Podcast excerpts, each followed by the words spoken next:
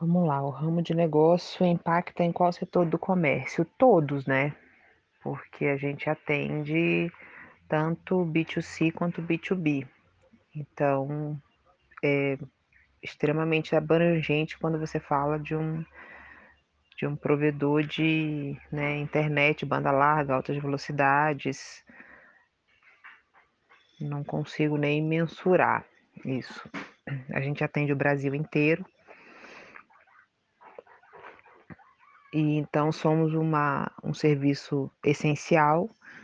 Então a gente não parou na pandemia, a gente não diminuiu o ritmo, a gente só pegou os equipamentos e veio para casa, né? A empresa fez um aporte gigantesco de aquisição de notebooks e chips de internet, headsets, né, adaptadores e tudo mais, para mandar para casa as pessoas. Hoje a gente tem, poderia ter até 50% né, da, da operação é, no site, mas a gente não chega a ter a 30%, pelo menos aqui em Curitiba. Do meu setor é conseguir resolver remotamente é, os problemas dos clientes.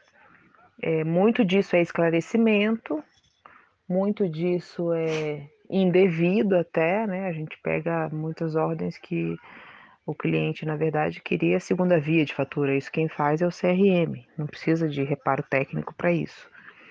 Então a gente acaba é, tendo um impacto, até lembrei ali da outra pergunta sobre impacto financeiro, interessante nisso. Na, a gente sinaliza para as outras áreas, porque a gente tem lá uma questão de auditoria de dizer, ó, isso aqui foi um aberto indevido, porque o cliente né, me falou que ele quer segunda via. Então, não é uma questão de reparo. Então, a missão é a retenção dessas ordens, para que elas não, não gerem o custo de ir a campo e o técnico ir até o local, até a casa do cliente e tal. E a gente, como a gente tem uma pesquisa de que é feita após o encerramento, que é uma uma, uma empresa terceirizada. A gente, quando faz o encerramento da ordem, informa o cliente que o técnico não vai mais precisar ir ao local, valida o funcionamento e informa para ele que, a, que dentro de cinco dias ele poderá receber uma, uma pesquisa no e-mail. A gente confirma o e-mail que está no sistema. Essa pesquisa, ela me diz, ele responde se ele ficou satisfeito. São três perguntas só e depois uma, um espaço aberto, né? E a gente divulga para a equipe. Olha, nós tivemos tantas notas 5, as, as, né?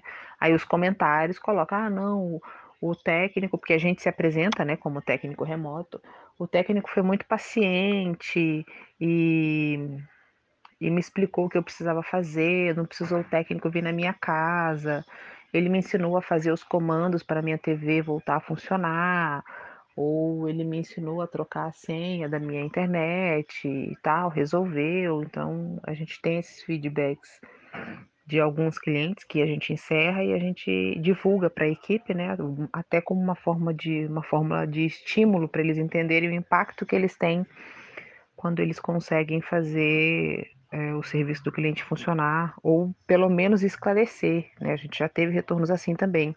Eu não tinha nenhum problema técnico, mas só quando eu falei com o técnico é, remoto foi que ele me explicou qual era o problema. O problema era no meu ambiente tal. Então, é, tem muito disso.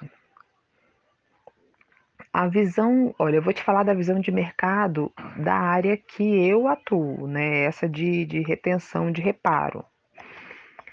É, tem muito que crescer ainda, a gente precisa melhorar em bastante coisa, é, desenvolvimento técnico, é, ferramentas melhores, mais rápidas até, para conseguir detectar com clareza o que está acontecendo no cliente e, e crescer assim nessa na conquista, sabe? Como é uma área relativamente nova, que a gente chama de COI, o COI tem dois anos e meio, mais ou menos. Antes a gente não tinha, a gente só tinha aquela coisa engessadinha de ligar para o CRM. Ah, você já desligou o modem, já reiniciou, já trocou a pilha do controle e tal. E ali não, a gente entra em outras configurações mesmo, bem, bem, absolutamente técnicas. É, então, a gente, a visão que a gente tem é de melhorar a nossa tratativa para que a gente consiga é, ter mais argumentação e até convencimento do cliente, fazer ele participar da tratativa. Não sei se